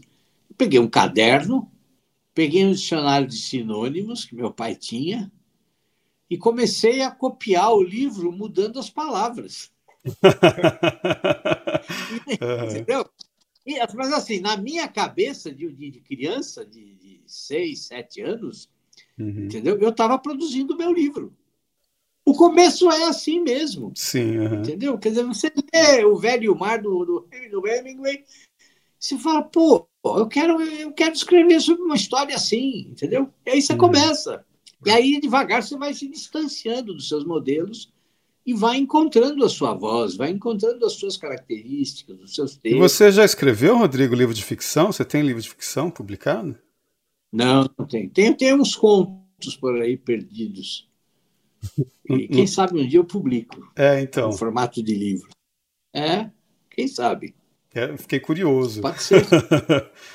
é, eu cheguei a ganhar um concurso de contos. Olha. Uhum. É, o, o jornal o Estado de São Paulo fez lá um concurso quando completou não sei quantos anos de, de, de, de idade lá, o jornal, e você podia escrever um pequeno conto e depois eles iam escolher os dez melhores e os dez melhores iam ser publicados num, num encarte, né? Uhum. Isso foi em, acho que foi em 2004, se não me engano, 2005, 2003, por aí. E eu mandei um conto lá e, e fiquei entre os dez. Uhum. Não é incrível? até, até eu. Uhum. Porque deve ser complicado, né? Para quem é crítico, você deve, você deve se policiar muito, não? Eu imagino um crítico escrevendo não, ficção. que não, você sabe que não? agora no, no, todos sábado no Instagram, eu estou publicando uma, uma, uma crônica. Né? Uhum. E é, é, quase como se fosse um microconto lá. Tem sempre uma, uma historinha, tem sempre alguma coisa assim. Uhum. E é claro, a gente tenta caprichar, né? para não fazer nenhuma, né? nenhuma bobagem. Mas a, a, recepção das pessoas é ótima. Eu não tenho, uhum. eu não uhum. tenho nenhum receio não de, de, de, me meter a escrever ficção, não. Não tenho. Uhum. Assim, da, da mesma forma como eu critico, eu poderia ser criticado e faz parte do uhum. jogo. É isso uhum. que as pessoas não conseguem entender. Quer dizer, não há, não há nenhum dilema nisso. Quer dizer, é uhum. é natural. Uh, o, o, sistema cultural deveria funcionar assim com absoluta naturalidade, entendeu? Mas aqui tudo é muito complicado, né? Uhum. Todo mundo leva muito a sério a sua, a sua, a sua, a sua reputação, né? Seu orgulho, né? É, entendeu? Não tem porquê, né? É uma coisa. Uma vez, Rodrigo, o Bruno Tolentino veio me perguntar a minha idade. Aí ele ficou: Ah, você tem tempo para fazer muita coisa ainda. Eu falei assim, mas. Eu perguntei, mas como assim, né? E ele me deu a entender que, na, na opinião dele, a pessoa é, tem que aproveitar a energia que tem da, da juventude da, e, da, e da fase adulta, porque para ele, pelo que eu entendi, quando a pessoa envelhecia já perdia essa energia criativa, não sei o quê. Você acha que tem isso? Ah, eu acho que não tem nada a ver, pô. O Conrad publicou o primeiro romance com 40 anos. O Graciliano começou a escrever aos 40 também. Sim, mas e os últimos? Dizer, começou a escrever, não. Quer dizer, publicou, né? Aham. Sim, mas eu digo, você acha Dom que. Dom um... Quixote, né? E... Também, né? Dom Quixote, o Cervantes começou com pois 50. É, exatamente, Dom uhum. Quixote. Uhum. Bem lembrado. Sim, mas eu, eu digo assim, um cara, um cara que já começou com 50 tal, mas tá, ele pode ainda, na sua opinião, chegar aos 80 e de repente publicar, nossa, uma, uma, um grande livro melhor do que todos os outros? Claro que pode. Por que não? Não, eu estou perguntando, porque o Bruno Tolentino tá veio com essa história para mim, entendeu? Não, eu acho isso, eu acho isso uma tremenda bobagem. Não, não vejo problema nenhum. Eu acho que a idade não é, não é impedimento de nada. O que é isso? Uhum. Acho a Hilda Rios, a Hilda Rios tinha essa conversa também, né? Que a Hilda é, Rios é assim, ela, ela chegava e falava assim, ah, eu já escrevi 40 livros, não aguento mais, então não quero saber. É. Também tem aquela história, não, não tem as cartas do, do Mário de Andrade com o Fernando Sabino, não tem uma história assim, que o Mário fala, ah, você, se você uhum. tem 25 anos, ah, então você ainda tem tempo para uhum. ser um bom escritor, entendeu? Eu acho isso uma besteira fenomenal, porque assim, não, não tem nada a ver, uhum. não quer dizer nada. A única vantagem que eu vejo de começar cedo é você ter algumas décadas para escrever bobagem e tirar isso da frente. É. Principalmente antes de, da internet, para ninguém ficar sabendo, né? Como Sim. a gente fez. Nossa. Assim, é. que, nossa, quando a internet começou, é, depois eu pensei mais recentemente, nossa, ainda bem que não tinha internet quando eu tinha 20 anos, assim. Eu Porque, também. tanto de besteira todo, que as pessoas iam ler. Tá louco. Da minha parte, né? Besteiras da minha parte. É porque pensa assim: Não. quanto mais velho você fica, né? Quer dizer, se você está lúcido, se você não está com nenhum problema aí grave é, de ordem aí mental, né? Quer dizer, uhum. a, a, tendência qual é? Bom, é que você veja a vida de uma outra maneira, muito mais né, diversificada, você tenha muito mais experiências, você domine muito mais a língua, você tenha lido muito mais, você tenha vivido muito mais, você tem muito mais coisa para contar, pô. Uhum. É? Quer dizer, a lógica é exatamente o contrário. Uhum, dizer, porque, concordo. Concorda, Alexandre? Uhum, inteiramente. As pessoas são muito derrotistas, porque eu vejo isso em tudo. Assim, eu vejo pessoas de 20 anos perguntando: é tarde demais para aprender uma língua? A pessoa de 20 anos perguntando se é tarde demais para aprender uma língua. É isso, pô. É um absurdo, é um absurdo, é um absurdo. É o que é estranho com o tempo é que a gente mede então, o tempo acho... a partir da nossa idade, né? Por exemplo, uma criança que ficou presa na quarentena dois anos, uma criança de quatro anos, é metade da vida dela, né? Pra gente, assim, foi puf. Então, assim, um cara de 20 anos já tá se achando um adulto, né? Sem dúvida. Isso é outra história, né? Porque todo mundo diz isso, mas é verdade. Os escritores de outras gerações eles tinham uma experiência de vida muito variada, né? Tinham trabalhado no muito. mercado de peixe, pescador, caçador, claro. foi para a guerra. Exatamente. E hoje em dia todo mundo a experiência foi para a escola, foi para a faculdade e, e, arranjou um emprego, ou foi trabalhar direto em jornalismo ou, ou literatura. É uma, é, e isso é uma, uma, estreiteza de visão de mundo que a literatura moderna tem, né? É, e é, é, difícil se livrar dela. Claro. E aí o que acontece? Ficam com, esse, com essa temática que são sempre essas angústias pequenas, né? Sabe como é que é? Quer dizer, ficam aí com essas, com essas dúvidas existenciais, né? É. Dizer, então, e, e, aí o que acontece? As, as, temáticas ficam se repetindo, né? né? E fica essa, essa coisa, essa outra mania que a gente tem hoje de usar esse, esse narrador em primeira pessoa, né? Sim, é isso me cansa também, muito. Isso.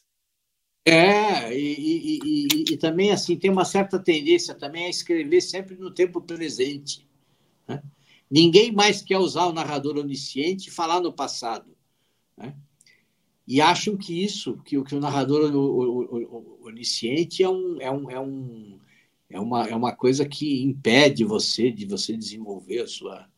É, você, ele, tira a, a, o caráter verossímil da, da história né? e outras bobagens. Né? Deve Quando ser considerado meio. Deve ser considerado meio fascista também, né? Porque você está impondo. É, exatamente. É, também, exatamente. É. Eu falo assim, ah, gente, olha, faz o seguinte, vai ler Balzac, pô. Depois você, a gente conversa, entendeu? Porque assim, não tem o menor sentido. Quer dizer, agora aí essa coisa da experiência, imagine a, a vida do, do que deve ter sido a vida do, do, do, do Conrad durante a, a mocidade, né? Quer dizer, o pai dele era um revolucionário polonês que lutava contra o Império Russo. Aí acontece todo um problema lá, até suspeita de que ele tivesse participado de um crime ou qualquer coisa assim. Tem, tem, uma, tem uma, uma época cinzenta na vida do, do, do Conrad. Né? Aí ele foge, sai da, da, da Polônia, vai viver lá com um parente, não sei onde, depois ingressa na Marinha Mercante Inglesa. Quer dizer, imagine tudo que esse cara viveu, pô é fascinante, é fascinante, né? É, o Coração das Trevas deve ter saído diretamente de alguma experiência, de, de alguma história que ele Exatamente, ouviu ali. Claro. Né? Claro, ou, ou, ele próprio viveu de alguma é. maneira. Subindo o Rio Congo lá, dizer, começando marfim. É, né? exatamente. Uhum. Exatamente, é isso mesmo. Agora, hoje, qual, qual, é a experiência que as pessoas têm? Né? Elas vivem fechadas num apartamento, né? É, olhando para o próprio espelho, e, e tem uma assim, coisa, tem uma coisa que é engraçada, Rodrigo, que, que eu estava conversando com meu sobrinho. Meu sobrinho é escoteiro, né? Chefe de escoteiro. E hoje em dia você vai para alguma área de preservação ambiental, aí para um parque nacional, você vê a burocracia para você conseguir entrar, mesmo sendo escoteiro, e tem que ir um pessoal, Sim. uns guias vigiando para ver se você não vai fazer alguma coisa. Eu lembro que eu ia com amigos assim fazer excursões, acampamentos, escalar montanha, entrar em caverna, e a gente ficava, por exemplo, no Parque da Chapada dos Veadeiros, né? a gente ficava dias dentro, acampando dentro do parque, cada dia num lugar. Hoje você não pode acampar lá mais. Você tem, se você entra, você tem que estar com guia, você não pode ficar lá até a noite. O guia, se você entra, vai nadar no lago da cachoeira, ele não pode nadar mais para longe, entendeu? Fica uma coisa assim que você não, nem, nem uma aventurazinha de acampamento o pessoal consegue ter hoje, entendeu? É impressionante. Fica o estado lá. Agora, agora Agora tem, tem, um, tem um outro lado também, né? Porque assim, você, você pega a gente que escreveu bem sobre aventuras marítimas, né? E que nunca nem sequer entrou num navio. É. Né? É o que o, o Alexandre estava falando lá, do próprio Homero, né? Talvez. É, exatamente, o Homero. Ou então você pega lá o Patrick O'Brien, né? Que escreveu lá o como é que é? O Comandante dos Mares, como é que é? Ele tem, tem lá. Eu sei como é português. É. E são livros fascinantes, são, são fascinantes? E assim, todo mundo achava que o cara tinha tido experiências de vida náutica. Uhum. E assim, e ele próprio chegou a alimentar essa coisa, não, de que ele tinha, entendeu?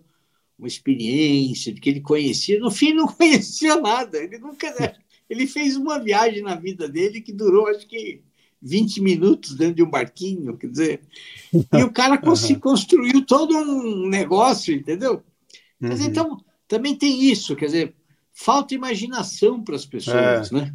Uhum. Quer dizer, entende? Quer dizer, as, as pessoas ficam com medo de, de, de, de, Elas acham que, ah, não, então, bom, para eu escrever sobre uma aventura marítima, eu preciso eu preciso conhecer né, é, a vida náutica, os termos todos, e, se, e, pelo menos saber dar um nó de marinheiro. Né? E a verdade não é essa, quer dizer, a verdade uhum. é que você tem que, você tem que convencer o seu leitor, pô. É isso tem, que você tem que fazer. Tem um escritor Se alemão. Você contar a história de uma maneira convincente, acabou, pô. Uhum. Você já viu que falar daquele escritor alemão que escrevia só histórias do Velho Oeste, mas ele nunca foi nos Estados Unidos? Acho que ele escreveu o Carl May. Não. Hã? Carl May. É, Carl, Carl May, né? ah, né? Não sabia disso, que interessante.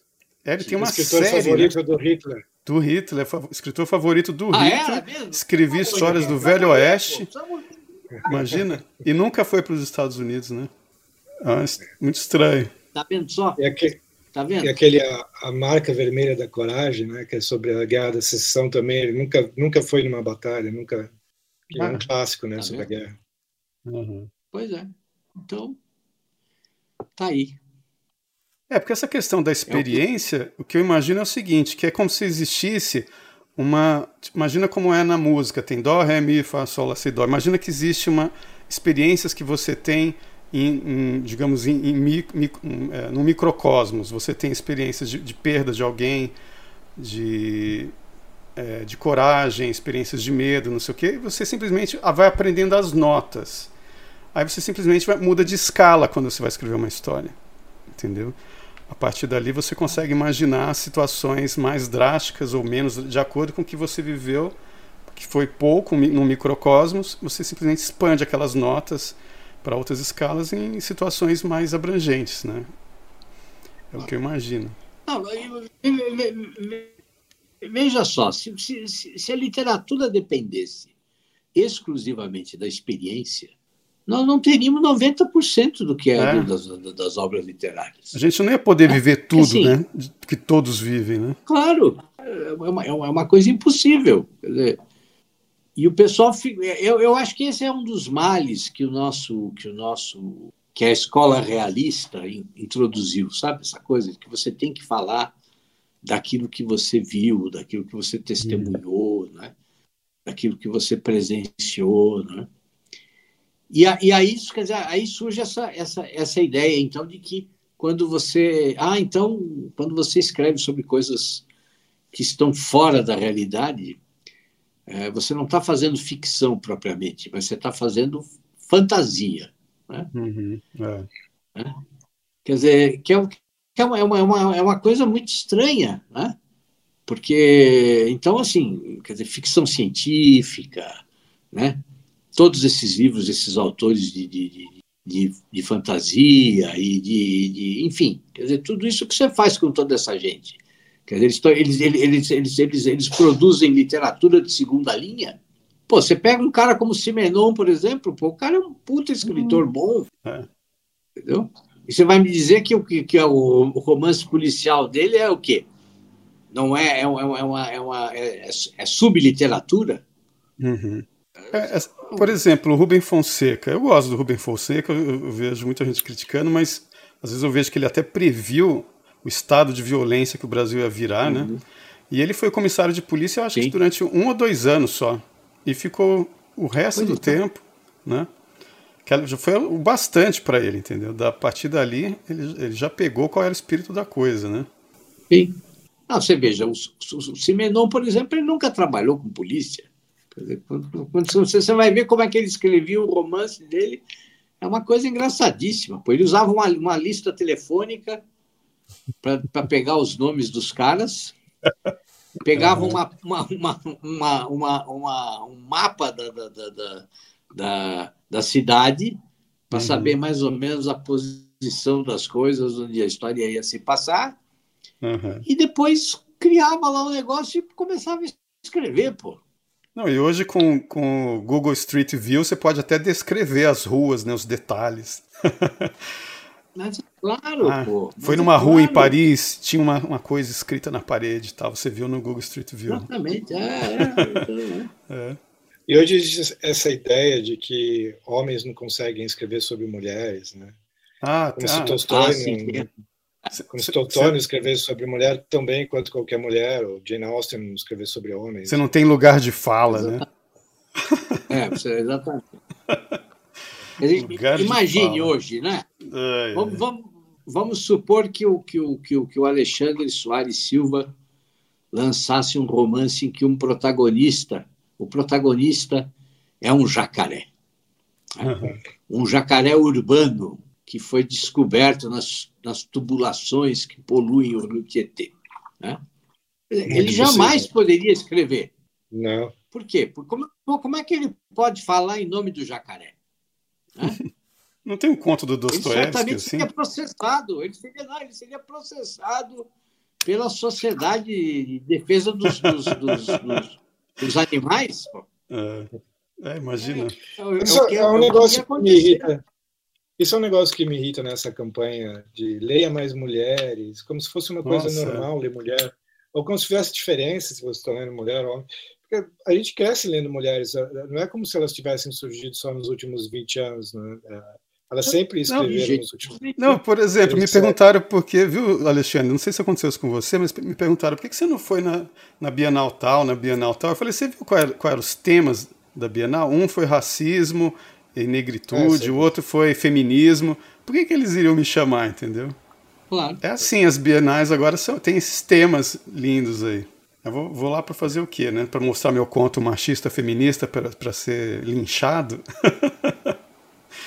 Não ia dar certo, entendeu? Impressionante. Politicamente correto está imperando, né? E qual a dificuldade? Porque a gente cresce ouvindo mulheres contando histórias para gente, né? Não, não existe é. um machismo contra mulheres contando histórias. Isso não existe. Exatamente. Claro. Mas inventou-se isso, né? Isso é uma coisa que está sempre nos cadernos de cultura, a dificuldade das mulheres escreverem. Qual a dificuldade? Sempre foram escritas. Sempre houve até mais escritoras do que escritores, né? Porque no século XIX tinha a fama da, da, da, mulher escritora que escrevia romances em três volumes, né? Muitas mulheres ganhavam a vida. Basta, basta você pensar na Virginia Woolf, por exemplo. Quer dizer, se você comparar, tá? vou falar agora uma coisa aqui que vai deixar muita gente chateada. Mas se você comparar o trabalho, o conjunto da obra da Virginia com o conjunto da obra do James Joyce, Bom, o trabalho da Virgínia, assim, é muito superior.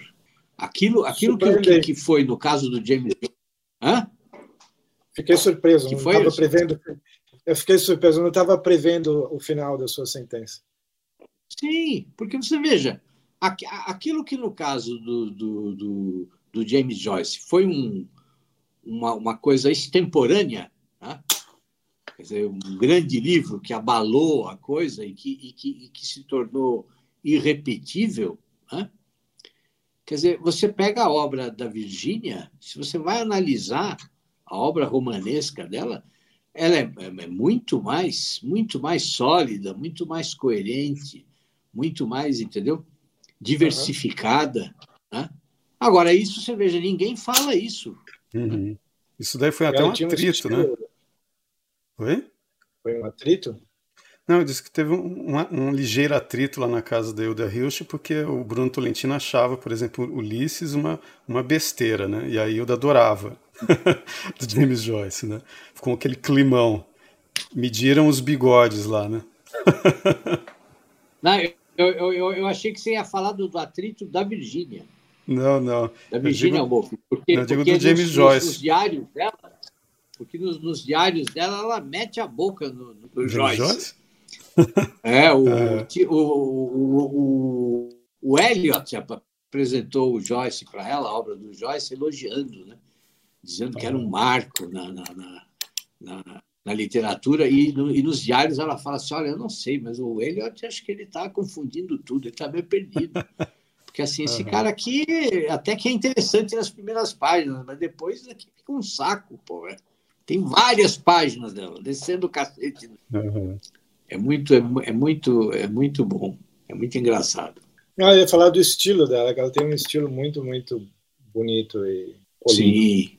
Olha, eu, eu, eu, eu acho que assim, aquelas as, as primeiras páginas do Miss Dalloway, assim, eu, eu uso na minha oficina de escrita criativa como um exemplo de, de, de leveza de texto, de, de, de impregnação, de, de você, você, você penetra naquilo, naquela mulher caminhando pelas ruas em Londres e com, com as lembranças dela e com os acontecimentos, com as coisas ocorrendo e o Big Ben tocando e assim a, a maneira como ela cria o ritmo daquilo é, é, é uma coisa fascinante, fascinante. E assim, ela, ela, não, ela não precisa inventar nenhuma palavra nova, ela não precisa inventar nenhum neologismo, ela não precisa fazer nenhuma, nenhum gesto de. Ela, ela, ela não precisa ser uma equilibrista, entendeu? Para ficar criando palavras novas e rompendo com, com a gramática da, da, da, da língua e essas coisas todas, entendeu? E faz um início que é uma coisa envolvente, é um negócio mágico. Você, você tem a impressão que você está ali dentro da, daquela história. É uma coisa impressionante. Foi o Martin Ames que disse que o James Joyce era uma espécie de anfitrião que não estava não tava muito interessado no bem-estar das visitas dele. Entra aí, senta aí, pode, Essa é boa, que sacanagem. Eu não conhecia, eu não conhecia a, a, a, achei ótimo. É isso mesmo. Mas, mas, mas, Alexandre, não é isso que acontece hoje. Você pega os, os, os, os, autores, alguns autores, e a impressão que você tem é que assim o leitor é tratado como um inimigo, pô.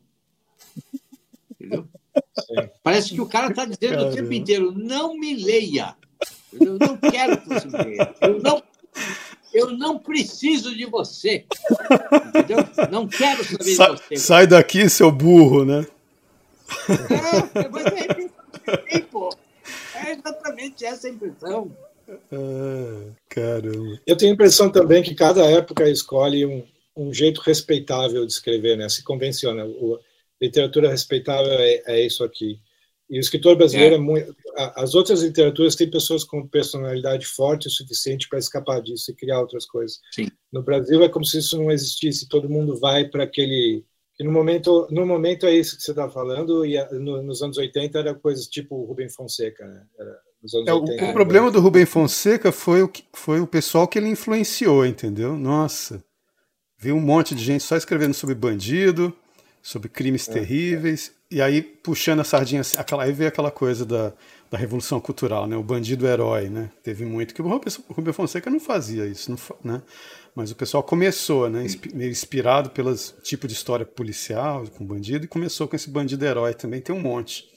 Uma vez eu publiquei um, um texto na revista em 90, quer dizer, quase publiquei né? na revista 89 da Rádio Rock, né? Em São Paulo, pediram para mim uma, um conto, né? Aí eu escrevi um conto de uns caras que estão fumando maconha na porta de um, de um festival, de, de, um show de rock. E aí chega a, um carro da polícia que prende os dois, mas na verdade no final você vai descobrir que era uma pegadinha, entendeu? Que, que os policiais, na verdade, eles eram de uma, de, uma, de uma canal de televisão fazendo uma pegadinha, só que deu tudo errado porque um tenta fugir, pula e cai do viaduto e morre, entendeu? tenta fugir do carro. Eu escrevi um conto mais ou menos assim. E aí de repente me negaram. É, não, a gente, a gente, arranjou um outro escritor que vai publicar um outro que é um cara mais famosinho na época, que só escrevia história de bandido também. E a história dele era quase igual à minha. Era a polícia prendendo os maconheiros, só que era de verdade, entendeu? Era a polícia de verdade, tinha todo aquele discurso meio que, coitado dos maconheiros, só estavam só fumando maconha. Entendeu? Quando o meu era uma sacanagem, entendeu? Era uma piada o negócio, praticamente. Né? Do tipo da tragicomédia acadêmica. Mas esse cara, eu não lembro o nome dele agora, mas ele era um desses que entrou na onda do Rubem Fonseca e teve essa época, né, de só histórias de bandido, né? É, ou era bandido ou era drogado, né? Ou era, é. ou era Rubem Fonseca ou era Bukowski. É. É, exatamente, exatamente. É, difícil, é uma loucura, viu? gente. É difícil. Esse país é difícil. Esse país é difícil. É. O país é complicado. Mas assim, pelo menos, pelo menos as pessoas não escrevem mais como José, José de Alencar, né? Tem uma história do José de Alencar, você, chegou é... a ver isso? A história que já, o Carlos é Coni contou? Não, você viu, Tem uma crônica do Carlos Heitor Coni, ele citando, os, é, acho que os diários, não sei se está nos diários do Humberto de Campos ou, ou Humberto de Campos. Ah, não, foi um, é, um, um, médico, é, tá, é, mas eu acho que foi Humberto de Campos que escreveu isso. É, o Carlos Heitor Coni que cita, né? O médico do José de Alencar contou para o Humberto de Campos que o filho do José de Alencar, na verdade, era filho do Machado de Assis. Ah, tem essa história, é verdade. Né? Que o Machado de Assis teve filho com a mulher do, do cara, né? E que meio que. E aí o, é. o Carlos Etoconi meio que especula se saiu daí o Dom Casmurro, né? Ele imaginando como, na, se imaginando na posição do José de Alencar, entendeu? Porra, mas olha, se foi isso, se foi isso, esse, esse Machado de Assis, porra, que filho da puta, né? Uhum. Quer dizer, a, a, a, o, o, correto, politicamente correto, era ele se colocar como adúltero. Pô. Isso é um absurdo. Tem ter, nós temos que abrir um processo contra o Machado. Uhum. Machado tem que ser excluído de toda, de toda é. Grade curricular de todas as escolas. Vamos tirar o cadáver dele é, lá como, da, como é do, do, do mausoléu da academia. Claro! Não brinca, pô. Quer dizer, ele, é. ele é o adúltero, entendeu? E coloca a pobre da, da, da, da, da Capitu nessa situação terrível, indecorosa. É. Imagina. É, é uma loucura um negócio desse, pô. Esse é o gêmeo mal do Machado de Assis, né? Que ele era signo de gêmeos, ele devia ter o gêmeo é. mal dele, né? O Manuel Bandeira tem uma, uma, uma, uma, crônica sobre ele que é muito interessante, né? Que ele, ele, ele pegava o bonde e encontrava com o Machado às vezes. Né? Ah, é? E, é, e, o, e o Machado, ele, ele diz assim que o Machado, como, como é que ele fala? Ele diz assim, não, é um grande escritor, mas assim, mas nunca vai deixar de ser um monstro. Quer dizer, Machado é um monstro, mas monstro no, no sentido negativo mesmo, né? o Bandeira achava que o Machado era um cara doentio, era um cara perverso, entendeu? É mesmo? é verdade, sério. Mas dá para entender, né? É. Ah, dá, claro que dá. Com pô. umas histórias dessas, né? Sim, pô. O cara. Mas, cara, os contos do Machado de Assis são fantásticos, né? Eu, eu acho que estão até acima dos romances dele. Eu leio eu algumas coisas acho. ali. E, e, ele imitando o Fernão Mendes Pinto, você já viu um conto dele que ele imita o estilo do Fernão Mendes Pinto? É, é muito bom aquilo. Ah, ele é ótimo, ele é ótimo. Aquele, aquele, como é que é, é, como é, como é o nome daquele conto que ele, que ele inverte a história lá da, da, da, da, da Odisseia? Né? Que, na, na Odisseia a Penélope fica lá esperando pelo Ulisses, né? E ele pega e conta a história assim, que a Penélope pega e não fica esperando coisa nenhuma o cara, entendeu? O cara chega de viagem apaixonado, depois de ter passado aí por vários lugares, porque ele era um marinheiro. Várias né? peripécias. Ela né? vira para ele, ela vira para ele e diz: assim, Ah, meu filho, olha, não deu, viu? Fiquei aqui. Não, é, não, deu para ficar te esperando o tempo inteiro, viu? Partir para outra, porque a coisa não funcionou. É bom, viu? Tem um sadismo aí, né? Tem, nossa, bom. Bom, se você for falar em sadismo, tem a, o, a causa secreta, né? Aquele, então, é um negócio assim, terrível. Né? Aquele conto é tremendo, pô. É uma loucura, né? Mas, mas o, o, o, mais divertido de todos e o mais genial, acho que ainda é Missa do Galo. Né? Quando eu fiz que... o curso de cinema com Nelson Pereira dos Santos, a gente teve que adaptar esse conto para roteiro né? e, e rodar, né? O, o, o curta baseado ah. nesse conto, lá na UNB, isso, né? E Nelson Pereira dos Santos era muito fã do Machado de Assis, né? Ele sempre usava os contos dele para esse curso. Esse conto eu acho excelente, porque assim, o narrador é muito bom, né? Uhum. Porque assim, quando você chega no final do conto, né? Quer dizer, você vê que assim, ele continua o mesmo idiota que ele era quando, quando criança, né? Quando... ele cria um, um clima erótico sem ser, né? É sem, sem nada de erótico. É, exatamente, exatamente. É, porque assim, o, o, cara já começa a contar a história dizendo assim que ele até hoje não conseguiu entender o que aconteceu naquela noite, né? Aí você uhum. vai lendo, vai lendo, vai lendo, aí você uhum. fala, porra, mas esse cara, esse narrador é fantástico, porque ele continua um completo idiota, pô.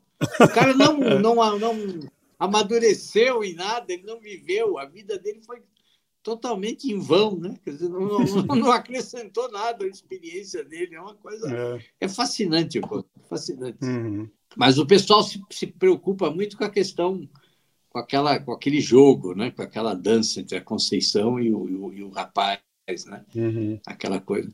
Mas para mim o verdadeiro o, a coisa genial ali está nesse tá nesse narrador, né? Quer dizer, uhum. o cara cresceu, amadureceu e não entendeu nada da vida, entendeu? Até hoje está lá contando a história sem, uhum. sem ter entendido. Dizer, é muito triste, né? É como Bom, se você, é que... né? Como é que vocês estão de tempo aí? Porque o, o Alexandre tem sempre uma coisa marcada aí. Como é que tá, Alexandre? Você, que marca... Você é o marcador de tempo. Eu tenho duas coisas. Eu tenho que. Uma eu bebi água demais, tem que ir no banheiro, e outra eu vou jantar agora com a, com a minha mulher, que a comida chegou do, do iFood. Mas sintam-se à vontade para continuar. Ah, não. Não, não, mas tá bom. Nós, nós, já, nós já falamos mais de duas horas, pô. É, né? Foi, né? Eu não sei. Não foi? Pois é, pô, tá ótimo. Nós já demos material para falarem mal da gente aí por, por séculos. Pô. É verdade. É? Vamos tentar conversar é. mais aí. Porque teve uma fase que todo mundo mudou para o Instagram e eu fiquei lá sozinho tentando conversar, mensagem direta no, no Facebook e todo mundo sumiu, cara. que eu fiquei sem usar o Instagram mais de um ano, entendeu? Quando eu vi, tá todo mundo é lá, né? Não, a gente, a, a, gente marca outras, outras conversas. Vai ser um prazer Vamos. imenso, pô. Bater papo Beleza. com vocês, é ótimo. Beleza. Vamos sim, vai ser legal, vai ser gostoso. Pode, a gente pode até fazer uma, uma pauta. Uhum, sim. De, de, de, de, quais, de quais serão as pessoas que nós vamos conduzir para a guilhotina, entendeu? e, uhum. a gente faz como, como, como o Alexandre fazia com os, com os, com os generais dele, entendeu? Se não cumprir a função, tá bom, tem que matar o cara. Uhum. Não, beleza. A gente escolhe cinco autores para falar mal da próxima. É, é, é isso, isso, na próxima vez. Nós cinco exatamente. Sim. É, é, é bom porque assim, fica o gesto assim, né, Alexandre? É assim. A gente pode fazer assim com a mão, eu, né? eu quero fazer questão. Fazer assim. E a gente tem que fazer questão de participar, Alexandre, para a gente não ser um, um desses cinco aí, né? Claro, isso é fundamental. Ou, ou, ou, a gente se coloca no meio também. Pode, é, também. Bem assustador, mas. Né? Não, beleza. Então, Rodrigo, sempre um prazer falar com você. Muito obrigado. Muito obrigado. Prazer né? meu. Né? E obrigado, Alexandre, de novo, né? Vamos continuar. Obrigado você. Próximo, próximo domingo vai ter, vai ter mais aí, eu e o Alexandre, a gente vai continuar nas, as conversas. E, gente, ó, continua vendo aí e até a próxima, é. viu? Até assim. Ah, é, tem um... Assim.